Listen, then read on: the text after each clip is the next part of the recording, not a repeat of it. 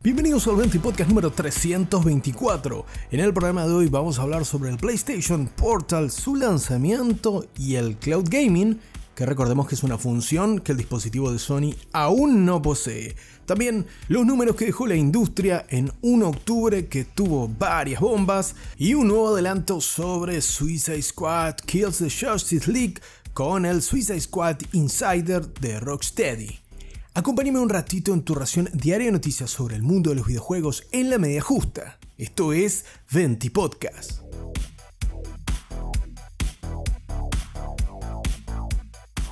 En la primera noticia del Venti Podcast de hoy toca hablar sobre el nuevo PlayStation Portal Remote. Sí, el dispositivo portátil que podremos utilizar junto con nuestra PlayStation 5 si lo conseguiste por supuesto en el mercado americano o europeo, dado que el nuevo dispositivo de Sony fue lanzado hoy en aquellas latitudes. La posibilidad de contar con un dispositivo remoto que nos permita jugar en el baño el God of War o el The Last of Us es realmente atrayente, más teniendo en cuenta de contar con un panel de 1080p con 60 cuadros por segundo. La gran contra, no obstante, el talón de Aquiles, podrían decir algunos, es la imposibilidad de que este dispositivo tenga vida por sí solo. Y no, no me refiero a que te despierte o te haga el desayuno, sino de que pueda ejecutar de alguna manera juegos sin depender del poder de tu PlayStation 5. Sobresimplificando la solución, el PlayStation Portal Remote es una pantalla de 8 pulgadas Full HD con un DualSense adosado. No obstante, no han sido pocos los canales y los medios especializados que han tenido la primera toma de contacto con el nuevo dispositivo de Sony y si bien no muchos se arriesgan a decir que es mandatorio contar con él, ya que sale casi 400 dólares en Amazon y no está disponible de forma oficial en la República Argentina por ahora, la realidad es que las primeras impresiones fueron bastante positivas. Eso sí, hay una característica fundamental que parece ser el punto débil más grande de este PlayStation Portal como mencionaba hace segundos atrás. Y es que el PlayStation Portal tampoco cuenta con la capacidad de reproducir contenido a través del cloud, como si lo hace por ejemplo la solución de Xbox con el xCloud, que a través de tu teléfono móvil o tablet puedes jugar los juegos de Xbox directamente desde un servidor de Microsoft. No obstante, PlayStation no esquivó el bulto a esta pregunta y ha sido uno de sus responsables, el señor Hideaki Nishino, vicepresidente de experiencia de plataformas en Sony Interactive Entertainment o PlayStation, que es más o menos como decir lo mismo, que ha recogido el guante en una reciente entrevista con el medio japonés AV Watch ha destacado el motivo por el cual el PlayStation Portal no cuenta con esta importante funcionalidad. Y concretamente, Nishino excusa esta ausencia en el hecho de que ellos no simplemente querían agregar features o características como tildar un check solo para que lo tenga, sino que buscan que la experiencia de sus usuarios estén a la altura de las expectativas y que a pesar de haber recibido un feedback positivo por parte de los usuarios en lo que es el cloud streaming en PlayStation 5, estas características aún están en su infancia, en palabras literales de Nishino, y no era agregarlo por agregarlo simplemente, sino que quieren proceder con la suficiente cautela como para entregar un gameplay sin ningún tipo de problemas. Como te decía, las primeras impresiones del PlayStation Portal Remote han sido más que positivas. El dispositivo se agotó en los retailers de Norteamérica durante el día de hoy, a pesar de que se repusieron unidades y ya está disponible nuevamente a través de Amazon. La verdad, como un dispositivo innovador por parte de Sony o como un gadget para seguir disfrutando tu experiencia de PlayStation 5, a mí me resulta muy interesante pero el hecho de no contar con esta característica que le permitiría, por ejemplo, valerse por sí mismo, o al menos con una conexión estable de Internet sin la necesidad de tener nuestra PlayStation 5 disponible, me parece un bloqueante de momento para gastarse casi 400 dólares si estás en Estados Unidos o en Europa en lo que de momento es más un accesorio para PlayStation 5 que un dispositivo independiente per se. Se cae de maduro, no obstante que en cuanto PlayStation pueda extender sus servicios de cloud gaming, esto va a llegar al PlayStation Portal Remote, pero por ahora me parece que esta es una ausencia que le pega y mucho al dispositivo. No obstante, Déjame tu opinión en el anuncio de este evento y podcast en Instagram. Tenés el link en la descripción de este episodio sobre si el PlayStation Portal Remote te parece que vale la pena o no. Por sí o por no. Dale, déjame tus comentarios en el anuncio de este episodio.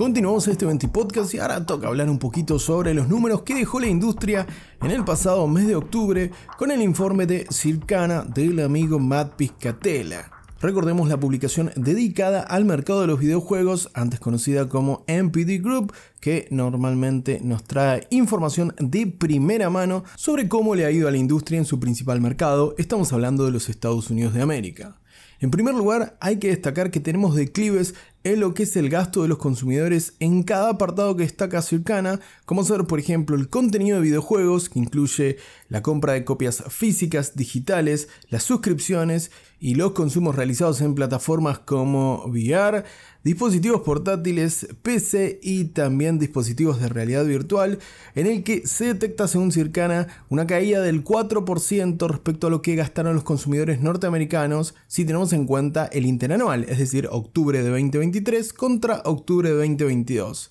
En el hardware esto se profundiza ya que hay una caída del 23% y en lo que son accesorios exclusivamente hay una caída del 2%, por lo cual para la industria el octubre pasado fue mucho mejor que este, a pesar de que este octubre tuvo algunos lanzamientos realmente impresionantes de los que vamos a hablar a continuación. Claro, porque si bien podemos ver una tendencia a la baja si comparamos octubre contra octubre, en lo que ha sido el total del año, es decir, desde enero hasta octubre, la comparación sale favorable para este 2023 con respecto a lo que se gastó entre enero y octubre de 2022 ya que el gasto total en videojuegos ha sido mayor por un 2%. De vuelta, comparando esos periodos alineados entre enero y octubre de cada año. Y además, en lo que refiere a títulos concretamente, para dejar de lado un momento los fríos números, vemos por ejemplo la entrada de Marvel's Spider-Man 2 como top 1 en octubre, es el juego que más vendió en octubre,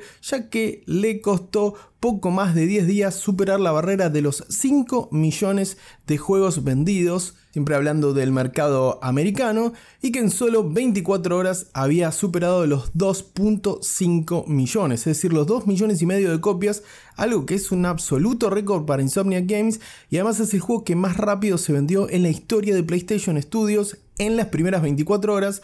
el récord anterior lo tenía God of War Ragnarok. En segundo lugar, un viejo conocido del mundo de los videojuegos fue para Super Mario Bros. Wonder, el segundo puesto de lo más vendido de octubre. Y el tercer lugar lo tuvo otro nuevo ingreso de octubre con Assassin's Creed Mirage de Ubisoft. Los desplazados por estos nuevos lanzamientos fueron Starfield, Mortal Kombat 1 y eSport FC 24 o el nuevo FIFA del 2024 respectivamente que ostentaban el podio hasta que llegaron Spider-Man 2, Mario Bros. Wonder y Assassin's Creed Mirage. Lo de Spider-Man además es particularmente exitoso para PlayStation Studios, ya que esto le permite situarse en el cuarto lugar de los títulos más vendidos del año, un podio que actualmente lo completan Hogwarts Legacy, The Legend of Zelda Tears of the Kingdom y Madden NFL 24 o el juego de fútbol americano de Madden de todos los años. Esto hace que de momento el juego de Insomnia Games para PlayStation 5, recordemos que Marvel's Spider-Man 2 es exclusivo de esa plataforma, supere a otros títulos multiplataforma como Diablo 4, Star Wars Jedi Survivor, Mortal Kombat 1 y por supuesto también a Starfield en ventas, teniendo en cuenta que en estas ventas no se reflejan aquellos jugadores que accedieron a Starfield a través del Game Pass. Ahora, teniendo en cuenta esto, en lo que refiere a Marvel's Spider-Man, quizás pierda algún puesto y los primeros puestos del ranking se muevan luego de la salida de Call of Duty Modern Warfare 3, pero ya lo veremos cómo muestran los números finales de este año y principalmente los números de noviembre, que también verán la llegada de los primeros números de venta de PlayStation 5 Slim o la nueva versión de PlayStation 5 y el PlayStation Portal Remote que hablábamos minutos atrás.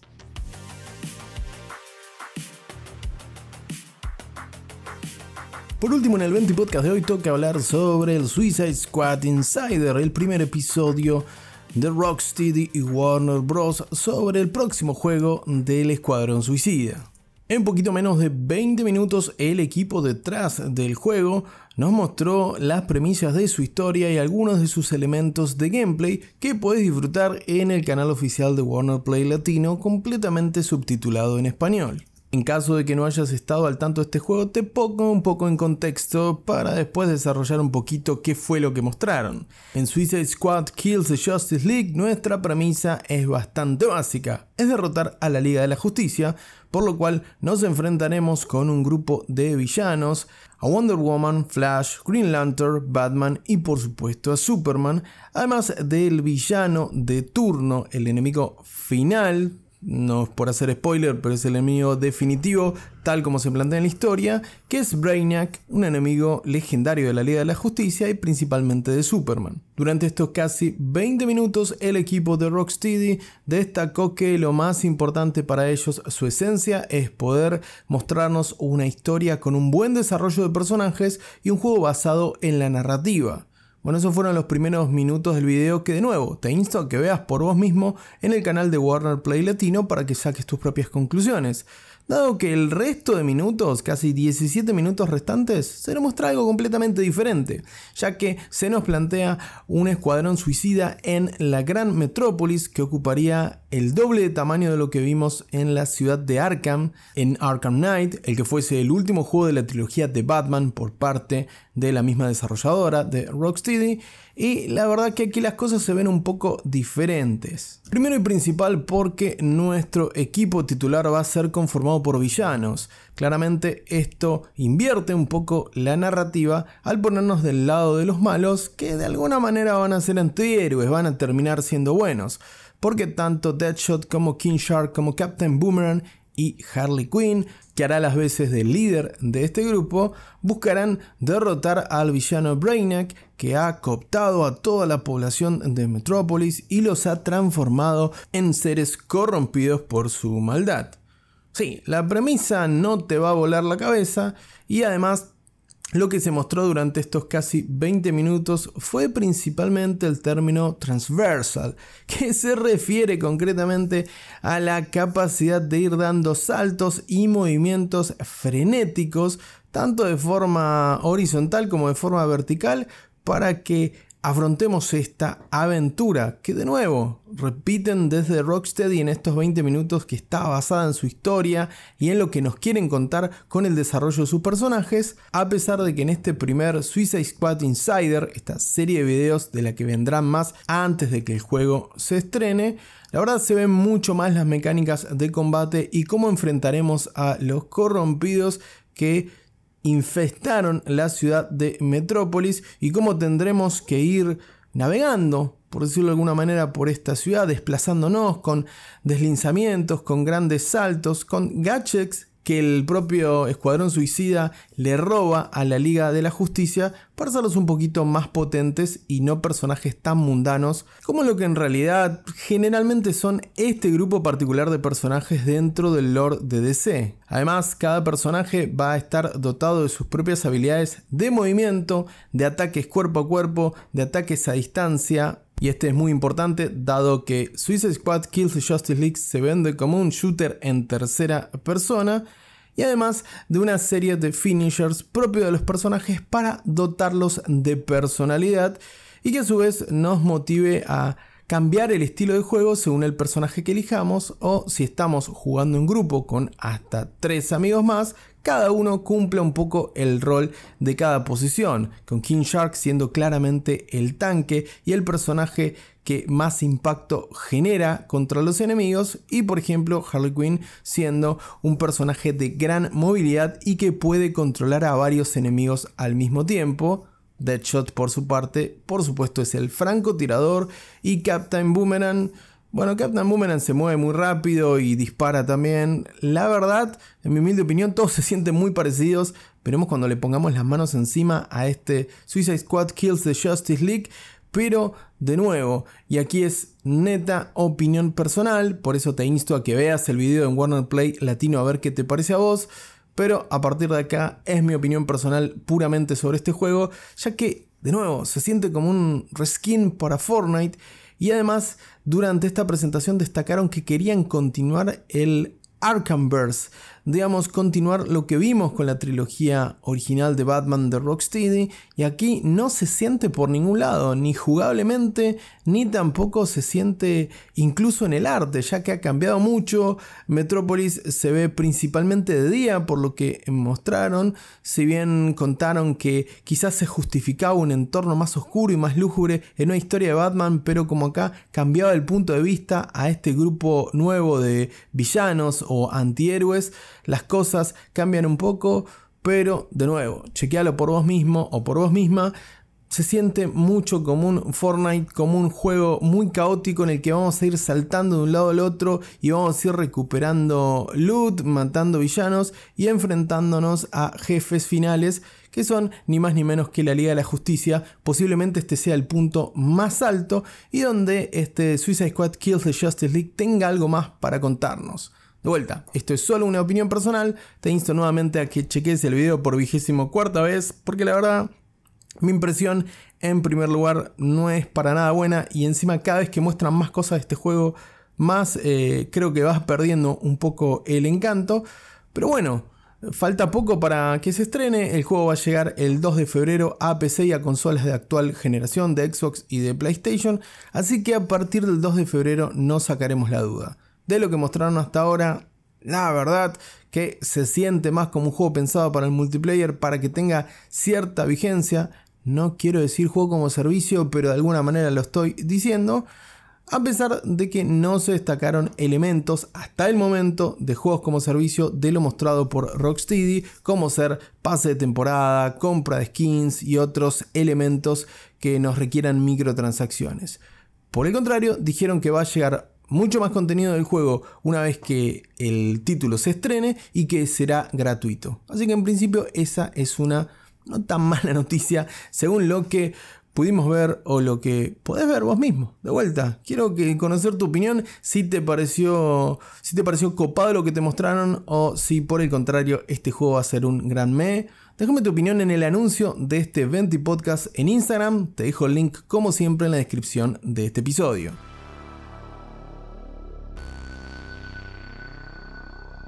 Hasta acá con un nuevo 20 podcast, pero antes de despedirme un pequeño disclaimer sobre el precio de PlayStation eh, Portal Remote, ya que al principio de este 20 podcast lo mencioné como entre 350 y 400 dólares, teniendo en cuenta que este es el precio luego de que el dispositivo se haya agotado en varias instancias en los diferentes retailers, tanto físicos como online, de los Estados Unidos. El precio sugerido por PlayStation para este dispositivo ha sido de 200 dólares, pero lamentablemente debido a la reventa este precio ha escalado hasta en algunos casos llegar al doble del precio sugerido por la compañía. No obstante, como mencionaba al principio de este 20 podcast, lamentablemente todavía este dispositivo no tiene lanzamiento oficial en nuestro país. Ahora sí, hasta acá con un nuevo 20 podcast. Te agradezco como siempre por la compañía. No te olvides de compartir este episodio si te gustó el contenido. Te mando un gran abrazo y que tengas una muy bonita tarde.